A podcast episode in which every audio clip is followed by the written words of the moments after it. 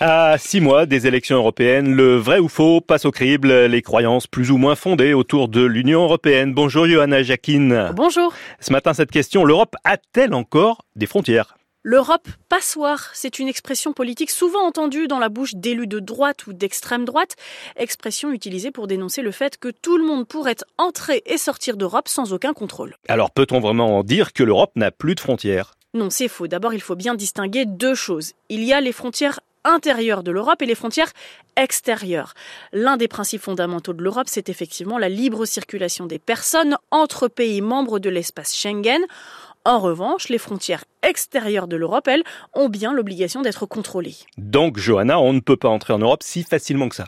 En tout cas, les États membres ont l'obligation de respecter le code frontière de l'espace Schengen, c'est-à-dire contrôler et surveiller leurs frontières.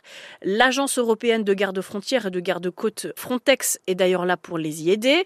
Elle fait de la veille permanente sur la situation aux frontières, mais participe aussi à des opérations maritimes, aériennes et terrestres. D'après cette agence, en 2022, on comptait un peu plus de 330 000 franchissements irréguliers. Dans le même temps, 420 000 ressortissants de pays non membres de l'UE ont reçu l'ordre de quitter le territoire.